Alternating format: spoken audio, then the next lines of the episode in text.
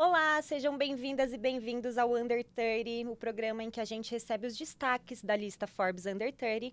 Meu nome é Isadora Tega e hoje eu tô aqui com uma cantora que tem só 19 anos, mas já é um verdadeiro fenômeno na música. Ela foi destaque na lista Under 30 de 2022. Ana Castela, muito obrigada pela presença. Seja muito bem-vinda, viu? Muito obrigada. Eu, por vocês terem me chamado para vir para cá. Imagina. Ana, eu queria que você começasse primeiro contando pra gente como foi que você recebeu a notícia de que você era uma das homenageadas e o que que isso significou para você, antes dos 20 anos, ainda tão novinha. O pessoal da minha assessoria, né, quem falou comigo, quem me avisou sobre a revista Forbes, eu confesso que eu não conhecia a revista Forbes porque eu não era muito ligada, né, com essas coisas. Uhum. E a importância para mim é que com um ano e meio de carreira, do nada, aparecer na Forbes com 19 anos, isso pra mim é uma conquista enorme, né? E tudo tão rápido também, né, Ana? É muito, muito rápido. É ao ponto de você não conseguir processar, assim, o que tá acontecendo com você. você é de Sete Quedas, né? Mato Cidade Grosso do Mato do Sul. Grosso do Sul. E eu queria... Como que foi a sua infância? Como que a música entrou na sua vida? Uma infância que foi na fazenda, né? Como que a música entrou na sua vida? A minha mãe, ela canta. Ah, E o meu pai, né, meu tio, meus avós se- são de fazenda, né? Sempre teve fazenda, a vida inteira meu pai trabalhou em fazenda. Então eu cresci na fazenda e eu cresci ouvindo minha mãe cantar na igreja. Minha mãe também chamava um pessoal da igreja para ir cantar lá em casa. Minha mãe ficava, minha mãe sentava em cima da mesa de, de madeira que tinha lá fora e ficava cantando, tocando violão e tocando com o cade- caderninho dela, né, que tinha todas as cifras e tudo mais. Então eu cresci ouvindo a minha mãe cantar e cresci vendo meu pai na fazenda, né, aju- ajudando meu primo, né, quem me ensinou as coisas. E foi essa minha infância, foi muito boa. Eu literalmente cresci mesmo na música, assim, por, por conta da minha mãe. E eu participava juntos, sempre. Quando minha mãe ia na igreja, eu ia junto com ela. Até que eu comecei a cantar na igreja também. Ah, é legal. E esses, você fazia covers, né, antes de realmente chegar até a fama, e inclusive de músicas gospels, né? É, músicas gospel, verdade. Eu gostava muito, eu gosto ainda muito de cantar música gospel, principalmente da Isadora Pompeu, que eu adoro ela, assim. E, e eu sempre colocava o karaokê na televisão de casa, da sala. Aí eu colocava uma cadeirona, colocava um tênis, e aí sim colocava meu celular pra gravar. Hoje em dia eu não consigo nem ver aqueles vídeos que dá vergonha. Mas só que nessa época você imaginava, assim, na verdade, você sonhava com a fama desse jeito ou você fazia esses covers sem ne- nenhuma pretensão? Sobre ser cantora nunca passou assim na minha cabeça. Porque minha mãe nunca falou pra mim e. Então nunca foi algo assim que eu falei, ah, eu quero ser cantora um dia, não. E é, a música era só uma coisa Quando que eu. você era criança, na não era Não. um sonho ser famosa. Você Na- chegou a fazer a não. faculdade de odontologia, né? Fiz odonto. Comecei justamente, entendeu? Quando eu tava na escola, eu falava, ah, quero ser médica, quero ser veterinária, quero ser alguma coisa, quero ser. Mas nunca falei quero ser cantora, né? O pessoal falava, ah, vai ser cantora. Gente, pelo amor de Deus, para de graça. Não vou ser cantora, eu falava. Mas aparentemente as pessoas à sua volta já viam então um talento em você pra isso. É, o pessoal que andava muito comigo falava bastante.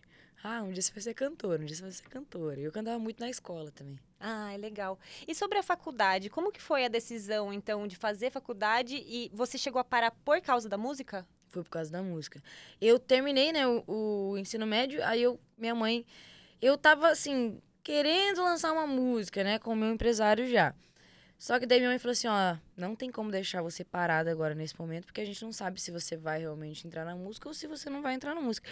Então a gente vai botar você na faculdade. Aí eu fiz, né, o vestibular de odontologia, passei. Mas eu fiz um semestre e meio só e tranquei, graças a Deus. tranquei. Aí eu vim embora pra Londrina. Aí sim que eu comecei a fazer os shows aí, que eu comecei realmente no mundo da música. E desde então não paro mais. Ah, é legal. E por falar em shows, você não teve aquela fase que muitos artistas tiveram, que acabam passando pra chegar até a fama de cantar em barzinho, em lugares menores. Você foi direto pra show mesmo, né? Foi direto pra show mesmo. Eu cantava. Eu cantava junto com. com não sei se pode falar isso. Eu cantava. Com meu ex, pode falar? Vou falar. Quando eu namorava. eu, quando eu namorava, eu tava começando também na música, só que daí eu cantava no, no bar com ele. Mas só que ele tem uma dupla, né? Aí ele me chamava, eu cantava duas musiquinhas e, e já saía. Mas já não, era o seu show. Né? Não, aí porque eu também não gostava muito de cantar. Então uhum. eu, quando alguém me chamava, eu fugia. Até que daí começou realmente os shows. Eu tive que aprender a não ter vergonha de cantar, porque eu tremia, assim, de chorar também. É, porque para você embarcar numa coisa tão grande assim logo de cara, eu acho que requer um super equilíbrio emocional mesmo, né? Não só na música, em qualquer área. Eu acho que precisa mesmo ter uma coragem. E você sente que você passou por cima, assim, desse medo? Ou você estava se sentindo mais ou menos preparada? Como que foi seu primeiro show? Meu pai amado, eu falava que parecia que eu tinha corrido uma maratona de tão acelerado que meu coração tava. Porque eu, tenho, eu tinha muita vergonha. Muita, assim, de verdade, disparada, assim. De, de, eu não conseguir cantar. De eu chegar a cantar trêmula, assim, minha voz. Mas hoje em dia já tá tudo tranquilo. É, é claro que às vezes eu fico nervosa. Quando tem show muito grande que tá lotado de gente, toda vez eu falo que eu tô nervosa. mas hoje em dia não tanto igual no meu primeiro show, né? Igual dos meus primeiros. Você consegue assistir a esses vídeos do seu primeiro show, assim, hoje em dia, para fazer talvez assim até um balanço de como que foi a sua evolução? Ah, ou você prefere consigo. não ver? Não, eu consigo, pô, é legal porque pô, o primeiro show, o primeiro show da, da gente, né, tá tá gravado, tem tem vídeo, tem foto e é legal relembrar isso, porque foi um momento muito especial para mim. Tinha gente que eu gostava lá, minha família inteira tava lá, então foi foi legal. Ah, é legal. E Ana, você é um destaque do movimento chamado agronejo, né, que exalta o agronegócio e tal. Como uma pessoa que foi criada na fazenda, que tem todo esse contexto familiar relacionado ao agronegócio, o que, que o agro representa para você? Então, o agro para mim representa muita, muita coisa, né? Uma boa parte, assim, por conta do meu pai, da minha família, né? Que a vida inteira sempre mexeu com gado.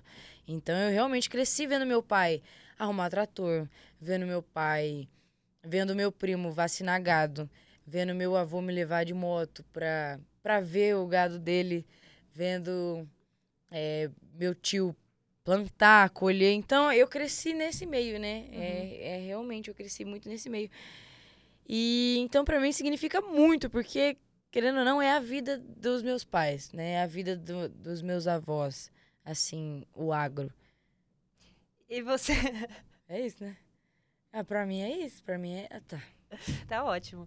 E você hoje em dia, com essa maratona de shows, com tudo que. com toda essa loucura que sua vida virou de uns tempos pra cá, você ainda consegue ter essa vivência na fazenda? Como que tá hoje em dia isso? É, hoje em dia eu não consigo mais ficar tanto igual eu ficava antes, né?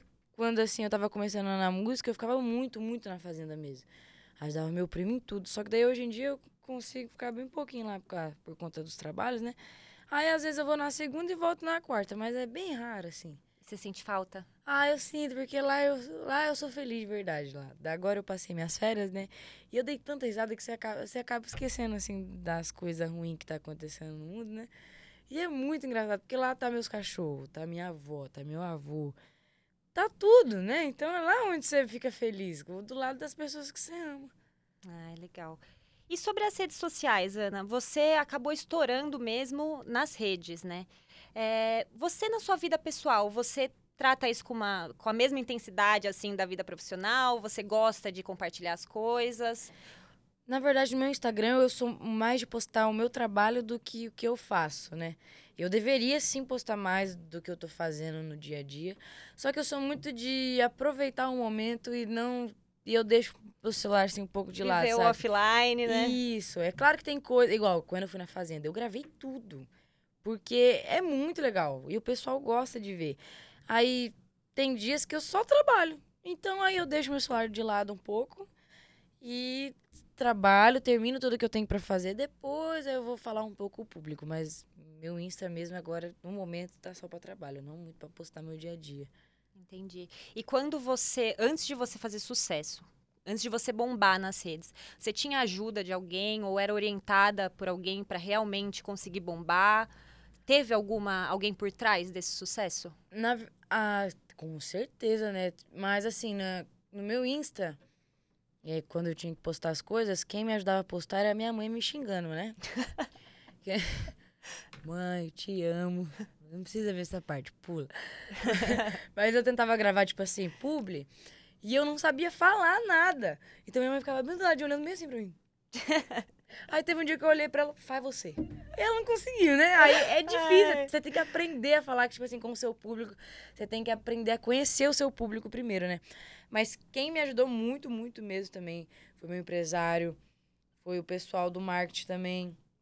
Minha mãe foi também uma das pessoas que mais me ajudou a aprender a mexer com a internet. Minha mãe também nem sabia e ela me ajudou demais. Aí hoje em dia, né, a gente, graças a Deus, aprendeu, né? Ah, mas como tudo na vida também, né? É um processo ali, até acostumar com tudo. Imagino que as redes sociais também sejam assim, né? É. E você, qual que você acha que foi seu maior diferencial, assim, um ambiente que é tão concorrido, tantos artistas querendo se sobressair, chamar a atenção? Você acha que seu diferencial, assim, pra realmente fazer sucesso, qual foi? A forma leve, assim, da gente levar as coisas, sabe? Você não pode muito, assim, ligar porque o povo fala, porque todo mundo vai falar. Então, acho que o meu diferencial, ass- assim, não, não sei muito, assim, de responder essa pergunta. Mas, às vezes, é a forma que você leva a sua vida, assim, como cantora, como pessoa, né? Que é, o meu nome é Ana Flávia, né? O meu nome artístico é Ana Castela. Então, eu sempre tento estar levando a Ana Flávia e a Ana Castela juntas, assim, no mesmo lugar. E, ó, quando eu vejo famoso, gente, eu adoro ver famoso. Eu piro e eu não finjo o costume. E eu pulo em cima. Eu tô nem aí, pô. Pessoa que eu gosto tá na minha frente. Então, acho que assim, são, são essas coisinhas simples, assim, que faz a gente ser diferen, diferencial. Acho que essa é a palavra. Acho que talvez. Como é que é a palavra? Não é humildade a palavra. Tem também, mas é outra palavra. É que você passa uma certa realidade, né? Que, querendo ou não, muita gente desse mundo do sertanejo, que não é sertanejo, né? No seu caso, só sertanejo. Mas você, por ter sido criada na fazenda, por ter realmente. Ser você, eu acho que ser você, É, você eu- passa eu uma naturalidade, eu. uma verdade mesmo É, pro eu seu público, eu. Não, talvez. eu não fico fingindo ser uma pessoa que eu não sou. No meio de muitas outras pessoas. Se eu não quero ficar junto, eu saio. Se eu quero conversar, eu vou. E às vezes isso é um problema pra mim. Querer estar demais com as pessoas, né? Porque como a gente. A gente virou famosa, então tem certos lugares assim que a gente não pode ir, mas eu quero ir. E eu gosto do rolo e confusão, né? Tem vezes que não pode. Mas tá tudo bem.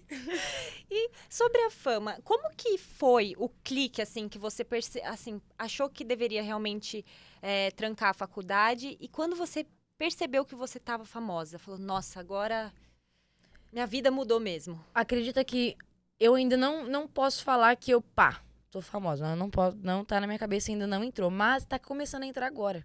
Porque eu tô vendo tanto que tá repercutindo as minhas músicas, o tanto que o pessoal tá realmente me conhecendo, tá? Olha pra mim e fala, pô, na Castela.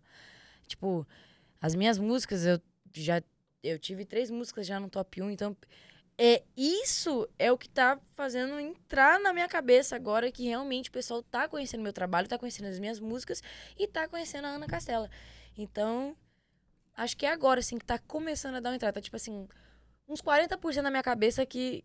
40% ainda? 40%. Tipo assim, Ana, você não é mais Ana Flávia. Você agora é a Ana Castela e vai ser isso pro resto da sua vida. Então, você é famosa. Eu tenho que botar, eu tenho que falar todo dia na minha cabeça isso.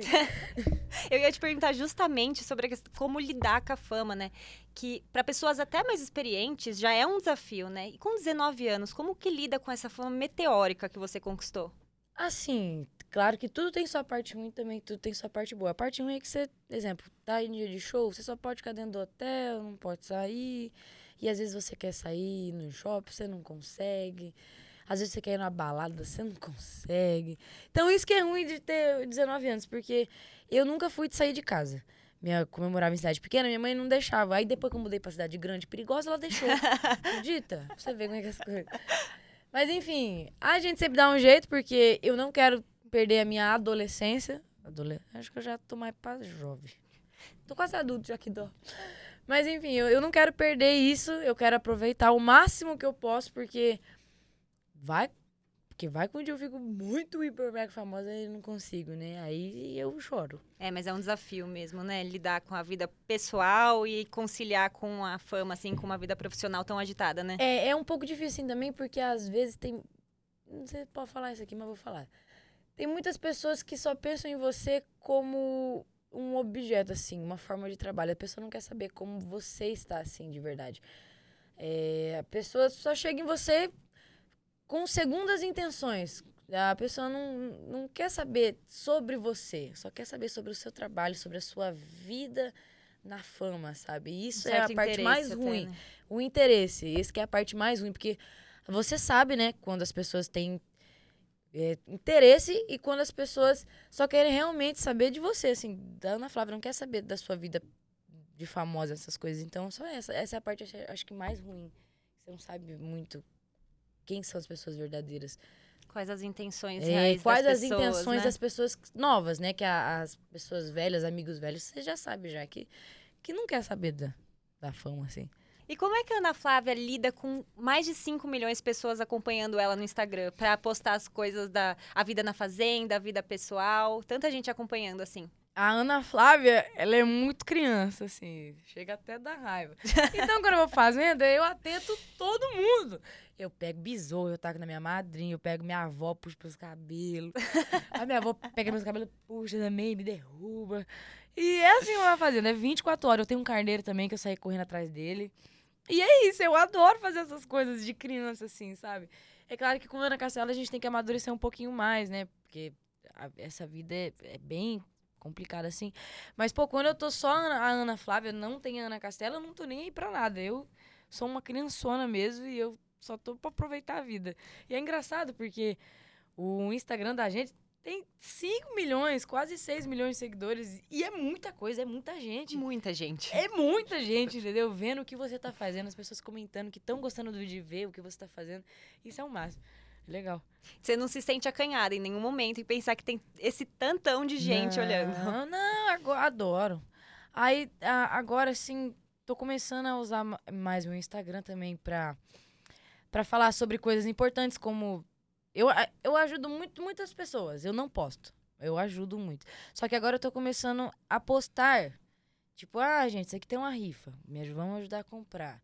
É, mas eu só posto essas coisas só assim, sabe? Tipo, gente, tem gente precisando de tal coisa. Então eu uso meu Instagram muito pra essas coisas também, sabe? É, no caso, é fazer um, um bom uso da sua visibilidade, né? Isso, isso. Eu uso muito. Bom, a sua carreira ainda é muito recente, né, Ana? Mas dá pra dizer, pelo sucesso que você está fazendo, que você teve muitos acertos. Erro. Você sente que já teve algum, alguma dificuldade ou alguma coisa que você julga que deveria ter feito diferente? E o que, que você aprendeu com isso, se é que teve? Tem muita, muita coisa, né? Todo ser humano erra. Não tem um nessa vida que faz as coisas certinhas. E eu acho engraçado que o pessoal, todo, todo mundo na internet julga. Mas ninguém é certo. Todo mundo erra e é com os erros que a gente aprende, né? Com certeza. E teve muita coisa que eu já fiz de errado, teve muita coisa que eu falei de errado também. E eu me arrependo muito de ter falado, porque às vezes eu não falei na intenção de magoar alguém ou na intenção de do ódio, entendeu? Não, nunca, nunca. Eu não sou essa pessoa, eu não quero ser essa pessoa de hate, de, de ódio. Não. E, e é totalmente normal, né? Só que as pessoas não entendem isso. As pessoas acham que só porque a gente é famoso, a gente tem que ser hiper mega certo. Mas não, somos pessoas normais. A gente sente dor, a gente sente cansaço, a gente sente sono. E é normal, a gente fala coisa errada também. E com essas coisas, né, a gente com certeza aprende a lidar também com o pessoal da internet. E aprende a saber o que você deve ou não falar, sabe? É complicado essa vida, viu? Mas hoje você se sente um pouco mais preparada, assim, até pra pensar na em como falar certas coisas ou no que falar, o que não falar. Você sente que você aprendeu, então, com essas Assim, eu não aprendi 100%, porque eu tenho 19 anos, é com certeza eu vou falar muita coisa errada na minha vida ainda, porque eu não tenho, assim, um, um tempo de vida, assim, eu não passei por muita coisa pra aprender, assim, direitinho, sabe? Tô começando agora, um ano e meio de carreira, você acha que sabe? Não sabe de, de nada, assim, querendo ou não. Mas a gente pensa muito agora antes de falar, eu tive que criar uma cabeça. É que antes a pessoa perguntava, eu só respondia o que vinha na minha cabeça, tava totalmente errado né? Mas agora a gente cresceu, a- a cabeça da gente deu uma mudada. E com os erros a gente vai, vai aprendendo, né? A ser uma pessoa melhor ainda, assim, sabe? E Ana, você tem um público também que tem muita criança, né? Muita, Muita criança, criança. acompanha seu trabalho, né? E como que é ser assim, né? Você me parece muito realmente consciente de eu tenho só 19 anos, eu cometo erros e tal. Como que você eh, tenta ser como uma figura pública para essas crianças, como uma inspiração para elas? Assim, eu confesso que algumas das minhas músicas têm um palavreado que às vezes não é pra criança, né? Mas em dia, de- em dia de show, eu sempre peço para as minhas dançarinas, quando tem muita criança, agora no meu último show do domingo teve muita criança. Então, eu não cantei, tipo assim, a música Roça, roça em mim, que as criançadas cantam muito. Então, certas partes da música eu não cantei. Eu fiz assim pra criançada. Aí eu mando as minhas bailarinas não não empinar mu muito a bunda, né? É claro que tem. Não, não empinar a bunda igual, né? Mas tem certas músicas que a gente tem que fazer certos movimentos assim, Sim. mas aí eu peço pra elas dar uma diminuída. Por causa que é, é, realmente é muita criança. Então eu sempre tento, igual esses tempos atrás. Agora, eu lancei uma música que é estilo de um funk, né? Eu lancei, não, eu fui participar, eu participei de uma música com uma amiga minha. Aí, nesse videoclipe, teve que dançar. Aí eu falei, ó, oh, gente, eu vou dançar, mas eu não vou empinar minha bunda, eu vou dançar da forma que tem que ser, porque o meu público é realmente muito criança. Então eu tenho que tomar muito cuidado com as minhas roupas também, que eu uso.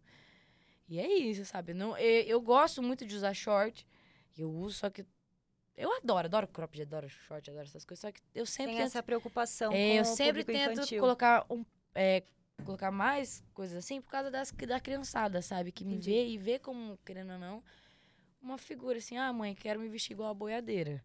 Entendi. E você, nas suas músicas, você sempre coloca a mulher em um papel de protagonismo, né? De Sim. ser dona da própria vida.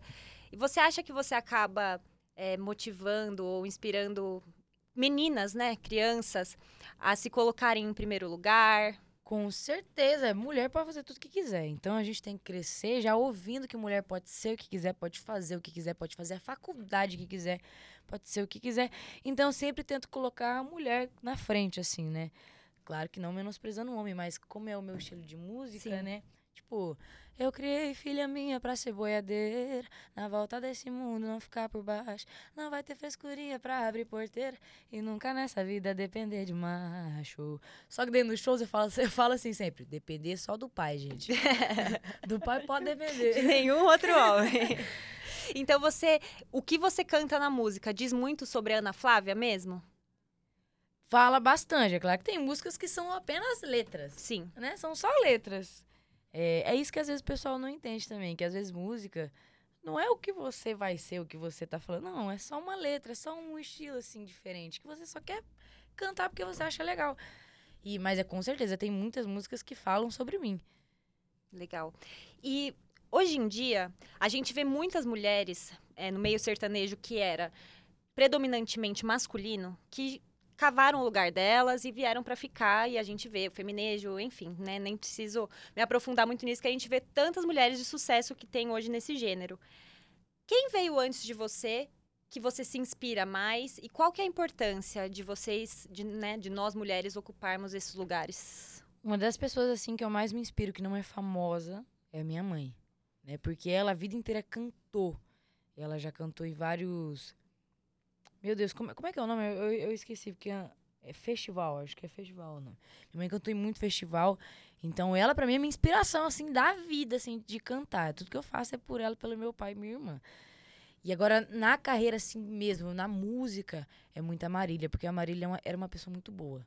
Então, eu a vida inteira escutei ela, a vida inteira, desde quando ela apareceu, assim, na internet, apareceu pela primeira vez. Eu sei quase, praticamente quase todas as músicas da Marília. E eu, eu me inspiro muito nela como pessoa e também como músico. Você falou bastante da sua mãe, sobre ela ser uma inspiração para você, sobre você ter nasce, é, crescido ouvindo ela cantar. Você pensa em gravar uma música com a sua mãe em algum momento? Penso demais! A gente vai gravar, aliás, uma no Dia das Mães. Ai, que legal. A gente vai gravar uma no Dia das Mães para lançar né, pra todas as mães ouvir. Aí eu ia gravar com ela a do Eu Criei Filha Minha pra ser boiadeira, né? Só que dela não quis. Ela falou, não, filha, agora a mãe não quer não. ah, então tá bom, vai. Não, não, eu gravo no Dia das Mães. Mas a música já tá feita? Não, ainda, ainda não, não, Ainda não. Mas já já vai estar vai tá feito, já já não vai gravar, vamos gravar um clipe bonito e vamos, vamos lançar. Ai, que legal. Ana, você foi destaque na Forbes Under 30 do ano passado, em 2022. E a gente está pedindo para todos os nossos convidados que vêm aqui no podcast para assinar a sua página. Saiu super em destaque aqui. Deixa o seu autógrafo pra gente. Ai, que bonita, gente. Que que é isso aqui? Qual que é o lugar? Aqui nesse cantinho, acho que tá bom. Isso.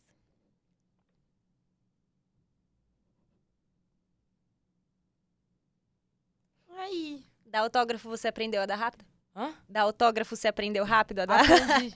mas, é, mas antes, eu- antes eu escrevia boiadeira, certinho, Ana Castela. Agora eu fiz um com coraçãozinho e tudo. Ana, muito, muito obrigada pela presença. Foi um prazer receber você aqui. Espero que você tenha gostado. Muito? E eu espero você aqui de volta quando você conquistar seu primeiro bilhão com gado, hein? A gente se vê daqui uns 15 anos, então eu volto daqui 30 anos, talvez. Pode vir depois dos 30. Ou se pode, pode. Undertale você já é, agora volta como bilionária. Obrigada demais por ter me chamado. Adorei, me senti muita vontade. Ai, que Feliz bom. demais. Obrigada aí, pessoal, por vocês terem, terem assistido até aqui. Que Deus abençoe cada um de vocês. Espero que vocês estejam curtindo o meu trabalho e um beijo. E esse foi mais um Under 30. Muito obrigada pela audiência e até a próxima.